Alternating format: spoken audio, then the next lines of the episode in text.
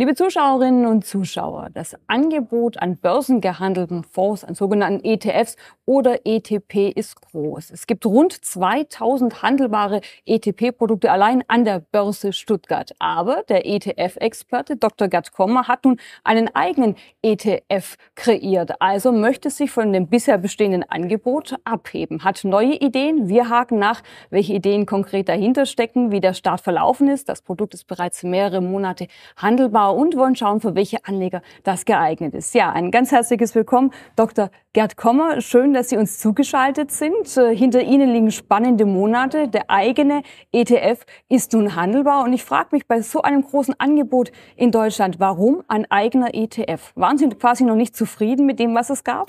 Ja, das ist eigentlich der Schlüsselgesichtspunkt, den Sie da ansprechen. Ähm es gibt äh, über 2000 ETFs, äh, die in Deutschland angeboten werden. Äh, zwei Drittel davon sind Aktien-ETFs. Wir haben einen äh, zusätzlichen globalen Aktien-ETF aufgelegt vor äh, dreieinhalb Monaten, etwa Mitte Juni, ähm, weil im Grunde genommen, darüber werden wir ja sprechen, dass das Angebot, dieses große Angebot, was es schon gibt an Aktien-ETFs, äh, trotzdem das nicht beinhaltet, was wir mit diesem neuen Gerd Kommer ETF haben umsetzen wollen und umgesetzt haben. Und, und, und wir unterscheiden uns, äh, glaube ich, in vielerlei wichtigen äh, Punkten von, vom Wettbewerb. Und äh, das kann für, für Privatanleger interessant sein.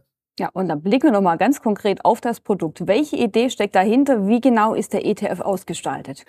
Also erstmal ist es ein globaler Aktien-ETF. Wenn man sich quasi als Referenzmarke, das ist ja, wenn man von globalen Aktien-ETFs äh, spricht, äh, eine naheliegende Vorstellung. Ein MSCI World ETF, davon gibt, glaube ich, 20 plus, äh, die in Deutschland angeboten werden, vorstellt äh, als, als kleine Referenzmarke, dann unterscheidet sich unser äh, ETF äh, in mehrerlei Hinsicht in mehreren wichtigen Dimensionen von so einem MSCI World ETF. Also Unterschied Nummer eins, wir haben auch Schwellenländer mit drin. Ne? Ein MSCI World ETF hat bekanntlich nur die, nur in Anführungszeichen die 23 äh, Developed, Developed Markets, Industrieländer äh, abgebildet oder bildet die ab.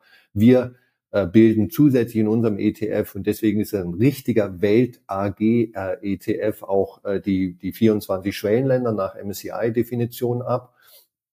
Zweitens, zweiter großer Unterschied, wir äh, haben auch Small Caps, also Nebenwerte mit drin. Das fehlt ja auch, die fehlen auch grundsätzlich in einem MSCI World ETF, der nur äh, oder der den MSCI World Index abbildet und der beinhaltet eben nur Large Caps und Mid Caps. Ähm, der dritte große Unterschied ist, dass wir eine andere Gewichtungsmethode verwenden für die verschiedenen Länder. Äh, wir benutzen, wenn man so will, so eine Art äh, Mischung, eine 50-50-Mischung aus der traditionellen Methode, nämlich Marktkapitalisierung. Eine einzelne Aktie ist nach ihrem Börsenwert gewichtet in einem typischen passiven Index, wie auch im MSCI World Index. Ähm, das tun wir auch zu 50 Prozent, aber die anderen 50 Prozent sind quasi das äh, Bruttoinlandsprodukt, die volkswirtschaftliche Größe des, des Landes, in dem diese betreffende Aktien Apple in den USA, SAP in Deutschland und so weiter angesiedelt ist. Und im Ergebnis führt das äh, diese modifizierte Gewichtungsmethode in unserem ETF darin, dass zum Beispiel die USA als äh, Land äh, nur mit 45 Prozent bei uns im ETF gewichtet ist, während sie in einem MSCI World äh, ETF aktuell mit äh, circa 70 Prozent gewichtet ist. Und dieses, dieses äh, 70 Prozent Gewichtung für ein einzelnes Land auch wenn das USA heißt, das ist meines Erachtens einfach zu viel. Na, da haben wir auch mal einen Blogbeitrag geschrieben vor einigen Wochen äh, über die sozusagen ungesunden Konzentrationsrisiken, die einzelne Länder äh, in Indizes bedeuten können. Ob das jetzt China oder Russland war bei den kommunistischen Revolutionen, als der äh, Aktienmarkt in diesen beiden Ländern, die äh, 1917 bzw. 1948 durchaus nicht klein waren, von 100 auf 0 ging, ne, wenn, wenn plötzlich alle äh, börsennotierten Unternehmen im eigenen Land äh, enteignet werden. Oder Japan war mal äh, Ende der 80er Jahre hatte Japan einen größeren Aktienmarkt der Marktkapitalisierung nach als die USA. Und äh, wir wissen, dann, dann ab Anfang der 90er Jahre platzte die Japan-Blase im Immobilienbereich, im Aktienbereich. Und äh, dann hatten wir 20 plus Jahre, äh, 25 Jahre furchtbar schlechte Renditen in Japan und so weiter. Und diese solche Arten von, von schwarze Schwan-Risiken, die in einem Land auftreten können, die sollte man, wenn man, wenn man, wenn man ein bisschen mitdenkt, meines Erachtens, also die kann man nicht eliminieren, aber zumindest abmildern. Und das haben wir mit unserem ETF versucht, indem wir diese andere Gewichtungsmethode eingeführt haben. Es gibt noch ein paar andere Unterschiede wie Factor Investing und dass wir, darüber könnten wir vielleicht nachher noch kurz sprechen, weil das sehr wichtig ist, Smart Beta, Factor Investing und dass wir auch ähm, zum Beispiel äh, die hohe Gewichtung von einzelnen Aktien. Apple hat zum Beispiel im MSCI World Index eine Gewichtung von fünf Prozent. Das muss man sich mal vorstellen. Eine, eine einzelne Aktie macht in einem Weltaktienindex fünf Prozent aus. Das ist schon sehr, sehr heftig. Und das haben wir auch reduziert auf ein Prozent. Also das ist so ein Cap, äh, den ein Einzelwert bei uns äh, nicht überschreiten darf. Gibt noch ein paar andere Elemente, die, die Diskussions, äh, und äh, so weiter sind, aber ich will jetzt nicht alles aufzählen und endlos reden. Also ich sehe schon, Sie sind Feuer und Flamme für Ihren äh, ETF. Ähm, also das Klumpenrisiko, das wird äh, auf jeden Fall reduziert, obgleich natürlich die US-Aktien und auch viele Tech-Werte lange Zeit auch die Zugpferde waren beim MSCI. Aber Sie sagen ganz klar, dieses Risiko möchten Sie äh, in diesem ETF nicht fahren. Ich fand auch diese Rendite-Optimierungsstrategie eigentlich ein äh, ganz spannendes Stichwort, dass Sie eben beispielsweise, was äh, IPOs oder ähnliches betrifft oder verlustreiche Titel, wie Sie damit äh, umgehen.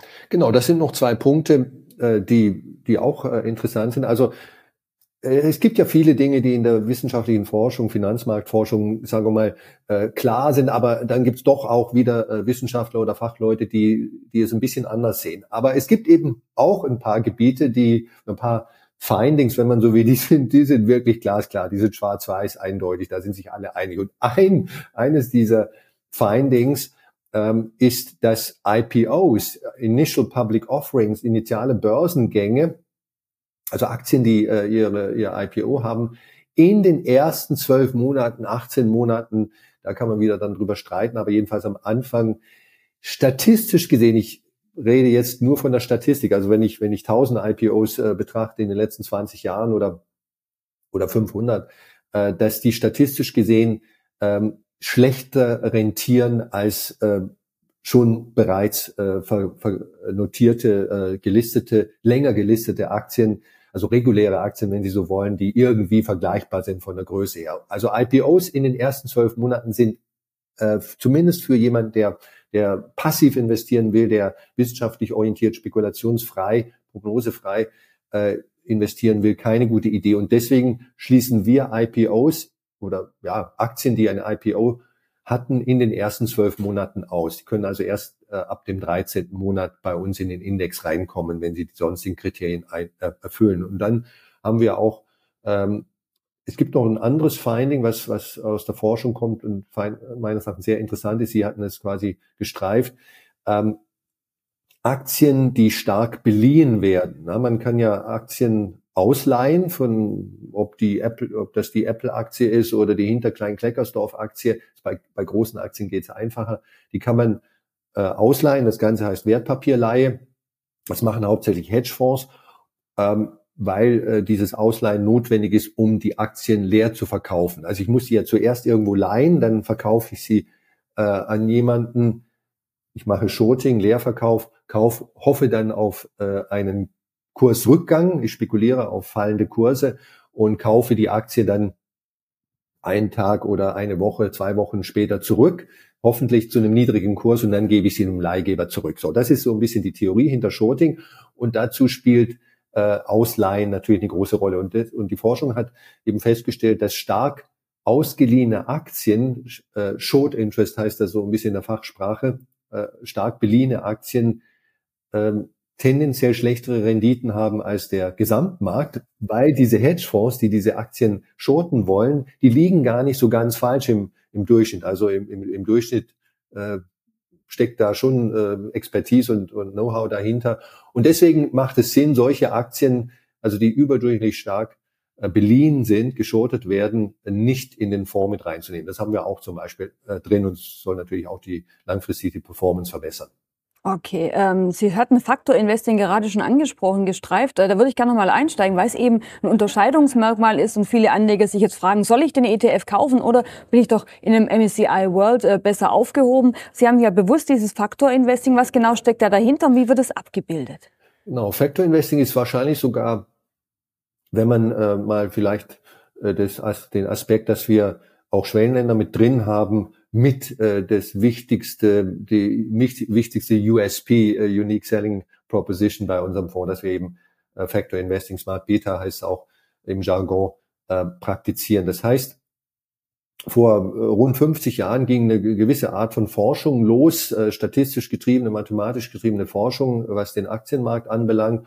Äh, Forscher wollten einfach, Wissenschaftler wollten sehen, gibt es bestimmte Teilsegmente des Aktienmarktes, die systematisch, systematisch ähm, bessere Rendite, Risikokombination darstellen als der restliche Aktienmarkt oder der Gesamtaktienmarkt. Und gebe ein kleines Beispiel, Small Caps. Ne?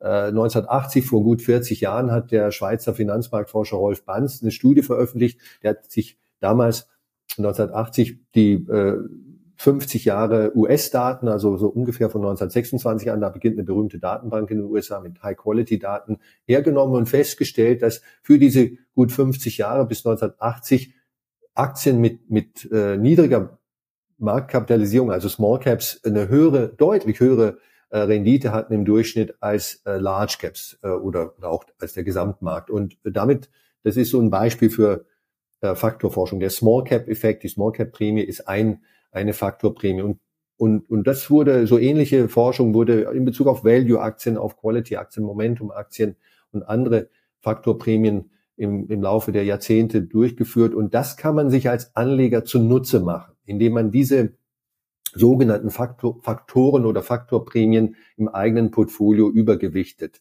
Ähm, also Aktien, die diese, diese, äh, die diese Prämien äh, beinhalten, zum Beispiel Small Caps. Und das tun wir in unserem äh, ETF. Das Ziel von Factor Investing ist natürlich, das ist ja das grundsätzliche Ziel von, von Investieren, äh, irgendwo ein, ein Vorteil zu generieren, also ein Rendite plus, ein moderates Rendite plus von ein, zwei Prozentpunkten per annum nach Kosten im Jahr zu generieren. Ich betone auf lange Sicht, äh, bitte nicht denken, dass man das sozusagen äh, jeden, jedes Quartal sehen muss. Das wird man nicht. Äh, man kann auch äh, über Jahre hinweg äh, damit äh, daneben liegen, aber auf lange Sicht funktioniert das.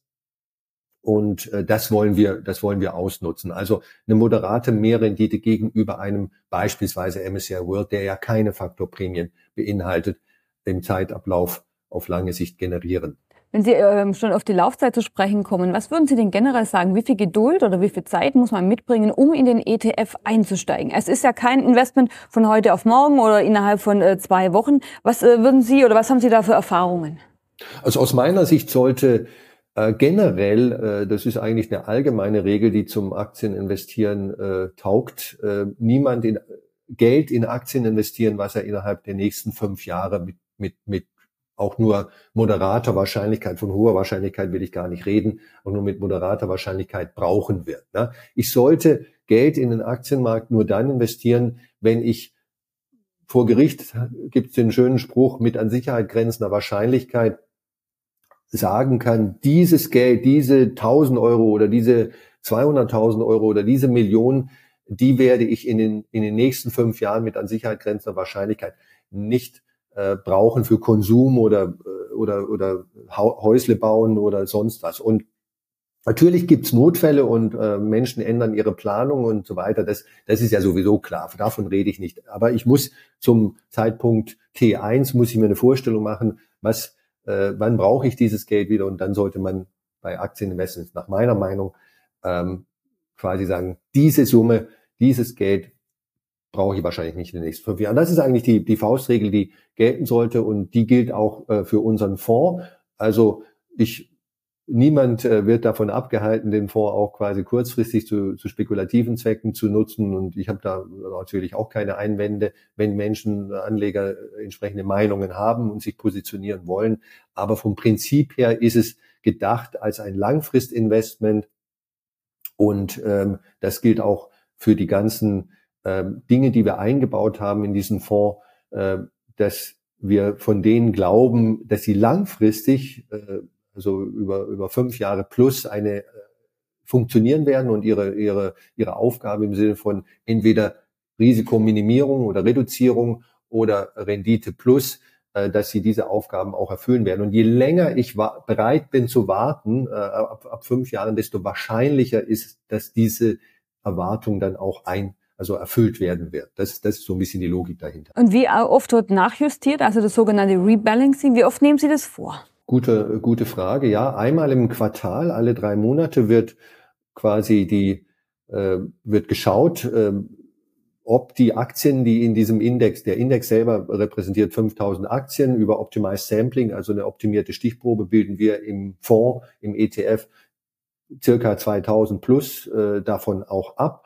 Und äh, diese Aktien müssen bekanntlich bestimmte Kriterien erfüllen, damit sie äh, in den Index und damit auch in den ETF rein dürfen. Und das wird alle drei Monate neu überprüft. Na, wenn wir, wir wollen zum Beispiel dass äh, super Large Caps äh, nur ein, ein, ein reduziertes Gewicht äh, im, im Index haben, weil eben Small Caps auf lange Sicht besser rentieren. Und ähm, das muss ich natürlich alle drei Monate neu überprüfen. Wenn ich einen Small Cap im ersten Quartal drin habe und der eine tolle Rendite hat, was wir uns ja alle wünschen, dann wird der ja allmählich, insbesondere wenn der so quasi an, an bestimmte Grenzwerte von, von seiner Größe erreicht, wird er zum Large Cap werden und irgendwann mal könnte es sein, dass er dann quasi das Small Cap Kriterium nicht mehr erfüllt oder äh, zum Teil jedenfalls nicht mehr erfüllt und dann wird sein Gewicht reduziert oder diese Aktie wird rausgeschmissen.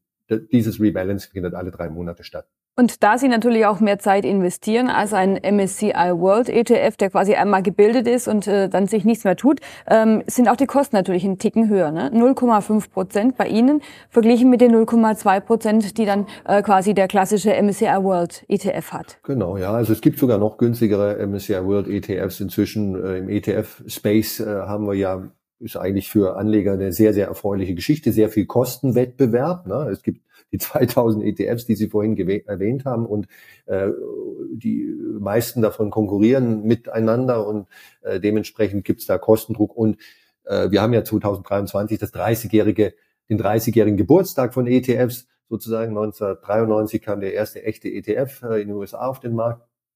Und ähm, in diesen 30 Jahren gab es einen enormen Kostenwettbewerb, der äh, sich zugunsten von Anlegern äh, entwickelt hat und mittlerweile eben dafür, dazu führte, dass also Standardwerte ETFs äh, bei, bei 0,1 Prozent äh, Kosten für Aktien ETFs angekommen sind und so weiter. Das, das wird, diese Entwicklung wird auch in der Zukunft wahrscheinlich weitergehen. Also und das, darüber können sich Anleger freuen. Jetzt zu unserem ETF, Sie haben ja richtig erwähnt, mit 0,5 Prozent per annum ist der nicht der billigste ETF auf der Welt. Aber wenn man ihn korrekt vergleicht mit dem, also keinen Äpfel mit Birnen Vergleich anstellt, also äh, mit, mit, mit ETFs vergleicht, die einfach anders sind und deswegen eigentlich nicht die richtige äh, Kostenbenchmark darstellen, sondern mit den ETFs, mit denen er verglichen werden kann, da liegt er ganz einfach quasi schön in der Mitte mit anderen sogenannten Multifactor, Aktien Multifactor ETFs, die global investieren. Davon gibt es so 25 plus in Deutschland. Die sind alle nicht so breit ähm, aufgestellt wie unserer. Äh, die schließen keine Schwellenländer mit ein oder keine Small Caps mit ein und so weiter. Aber wenn wir, wenn wir unseren ETF mit denen vergleichen, dann da ist so die, die Range zwischen 0,30 und 0,55 äh, und da liegen wir ja etwa äh, drin. Mhm. Ein äh, Punkt, der für Anleger immer wichtiger wird, ist das Thema Nachhaltigkeit. Also viele sagen, sie Geldanlage ja, Rendite natürlich auch, aber das Ganze mit gutem Gewissen. Jetzt haben Sie, wie habe ich das so schön gelesen, einen leichten ESG-Filter äh, eingebaut. Was genau steckt da dahinter?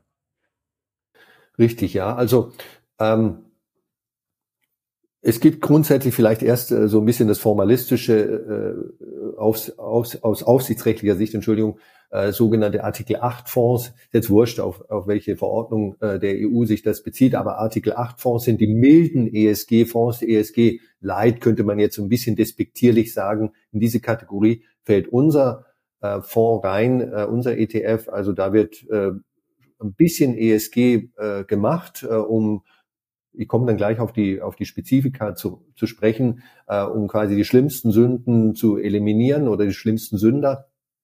Aber es ist kein Heavy Duty, kein radikaler ESG äh. Das sind die sogenannten Artikel 9 Fonds, die gehen dann äh, quasi mit dem ESG, mit den ESG-Filterkriterien, die angewendet werden, sehr, sehr viel weiter. Die sind so, so, sozusagen radikaler. Äh, was heißt äh, das bei uns äh, spezifisch in dem ETF? Also Kohle, Beispiel ähm, äh, Kohlebergbauunternehmen und äh, Kohlekraftwerksbetreiber äh, sind nicht äh, drin, weil das einfach CO2, sagen wir radikale CO2 äh, Kriterien sind äh, oder, oder Sünder sind, wenn man so ausdrücken möchte, die wir nicht äh, haben möchten. Ähm, und dann äh, gibt es noch äh, sogenannte kontroverse Waffen, also so Streuminen und, und solches Zeug, Kinderarbeit.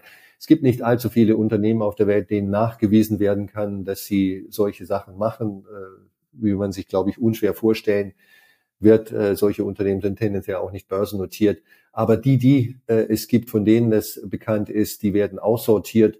Ähm, insgesamt sind das irgendwo so um 300 Unternehmen, äh, die aus dem Grundindex von 5000 äh, Unternehmen deswegen wegen wegen solcher ESG-Kriterien äh, herausfallen. Also so wirklich die die die krassen Fälle. Wir wollten uns vor allen Dingen beim ESG-Filter auf eindeutige Kriterien, nicht auf subjektive äh, Kriterien, wo man dann auch wieder anderer Meinung sein kann, äh, ethisch, moralisch und auch äh, wissenschaftlich, technisch äh, unterschiedlicher Meinung sein kann. Sie kennen das Thema, die Franzosen äh, glauben, dass äh, Atomkraft äh, ein notwendig ist, um den Klimawandel, Stichwort CO2, in den nächsten 10, 20 Jahren erfolgreich bekämpfen zu können. In Deutschland bis vor kurzem zumindest vielleicht auch noch heute wird es anders gesehen. Sie, Sie sehen, dass da äh, unterschiedliche Ansichten äh, denkbar sind und äh, wir wollten da auf jeden Fall nicht äh, zu weit gehen. Also sowohl Energieunternehmen als auch Waffenhersteller sind bei uns äh, mit drin, aber eben nicht Kohle äh, als, als eine äh, Unterkategorie von Energieunternehmen und auch nicht äh, Waffenhersteller, die also so kontroverse, äh, schlimme Waffen herstellen. Äh, generell, woher können Anleger sehen, äh, welche Werte konkret in diesem ETF enthalten sind? Gibt es da eine äh, Übersicht? Wird es vierteljährlich aktualisiert, immer nach dem Rebalancing? Also manche sagen ja, das eine oder andere Unternehmen möchte ich schlicht und einfach nicht drin haben, weil ich die und die Einstellung habe. Oder ich bin generell neugierig, was liegt denn in meinem ETF alles drin? Wo genau findet man das? Genau, also gute, gute Frage. Ähm eine einfache Quelle, die man ganz schnell konsultieren kann dazu, die zumindest äh, die, die allergrößten Positionen ähm, im Sinne von Aktien äh, oder Firmen äh, auflistet, ist das Factsheet. Äh, das wird monatlich einmal aktualisiert, ist natürlich immer dann zwei, drei, vier Wochen quasi äh, zurückliegend. Da sind, aber da wird sich gerade, äh, weil wir ja einen passiven ETF hier haben, äh, von, von Monat zu Monat nicht viel ändern oder eigentlich auch von Quartal zu Quartal streng genommen nicht viel ändern.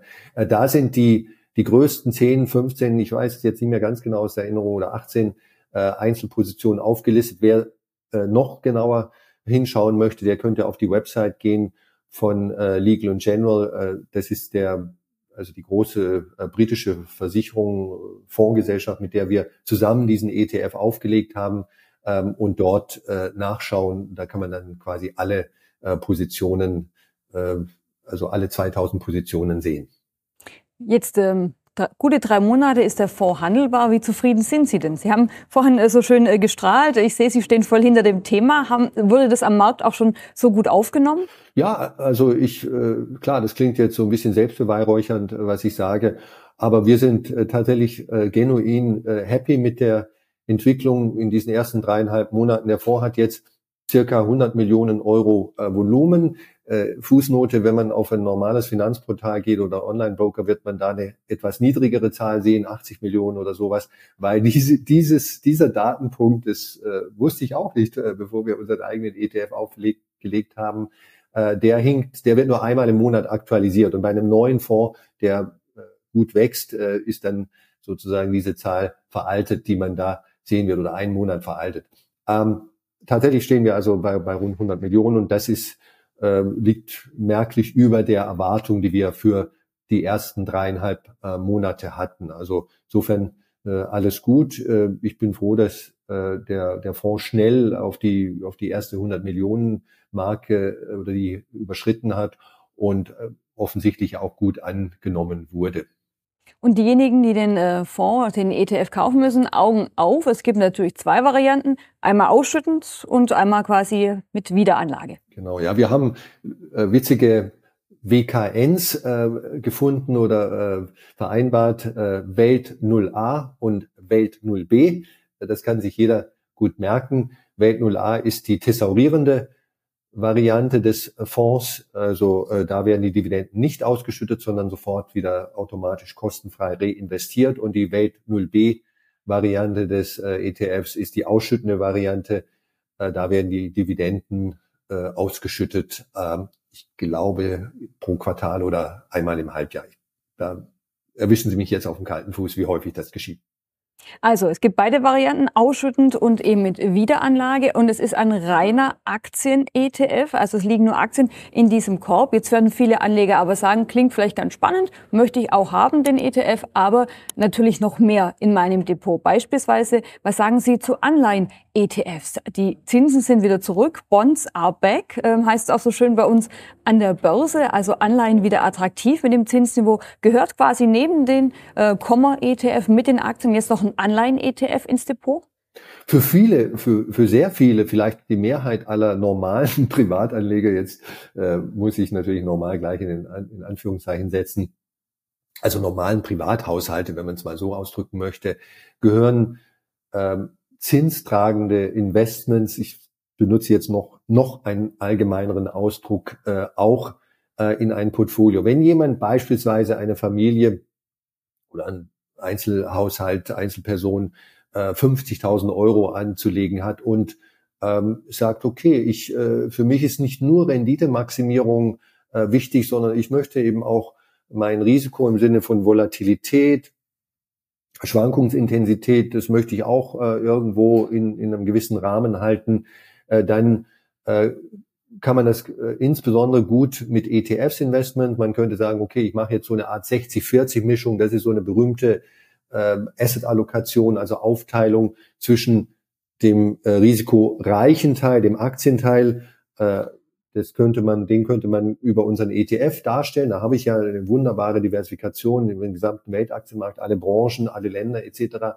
Äh, und die anderen 40 Prozent könnte ich jetzt gerade äh, im Beispiel mit den 50.000 Euro Gesamtinvestment könnte ich über ein Tagesgeld bei einer Bank darstellen. Ne? Äh, da habe ich noch den Luxus, wenn man so will. Das ist jetzt ein sehr wichtiger Luxus, dass diese ähm, diese 20.000 Euro in dem Beispiel innerhalb in die reine äh, gesetzliche An äh, Einlagensicherung reinfallen. Das heißt also, wenn die entsprechende kontoführende Bank ähm, pleite gehen sollte. Sowas hat es ja schon mal gegeben. Äh, wir hatten in den letzten äh, Jahren Greensill Bank, VTB Bank, äh, vor drei, vor sechs paar Monaten im März dieses Jahres gab es eine Mini-Bankenkrise, die zweitgrößte Schweizer Bank, Credit Suisse, ist, ist umgekippt, in den USA mehrere mittelgroße Banken und so weiter. Also Banken können pleite gehen und wenn sowas geschieht, ist es natürlich unheimlich wichtig, dass man, dass das eigene Kontoguthaben, ich spreche jetzt nicht vom Depot, da besteht diese Gefahr nicht, aber ein Kontoguthaben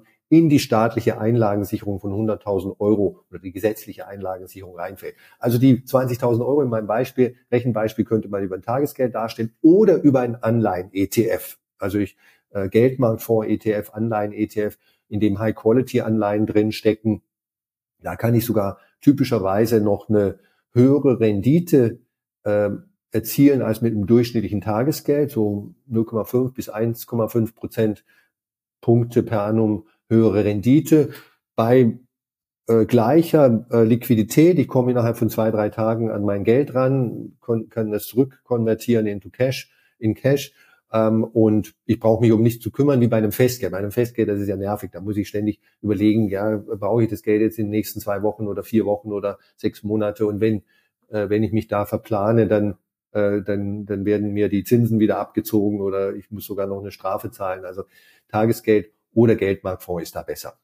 Also spannende Alternative für diejenigen, die das Depot eben etwas breiter aufstellen wollen. Und äh, den passenden Anleihen-ETF, den finden Sie natürlich auch über den ETF-Finder an der Börse Stuttgart. Und wenn Sie bei uns bei den Most Active äh, schauen, bei der Übersicht, bei der Tabelle, dann sehen Sie auch quasi, was die anderen kaufen. Also was sind die meistgehandelten ETFs an der Börse Stuttgart, sowohl was Aktien als auch Anleihen-ETFs betrifft. Denn das Angebot ist riesengroß. Und äh, Dr. Gerd Kommer, vielen Dank für die Vorstellung Ihres neuen Babies, ein spannendes Produkt. Ich wünsche Ihnen weiterhin viel Erfolg und vielen Dank, dass wir so hinter die Kulissen blicken durften. Ich danke Ihnen, Frau Frei.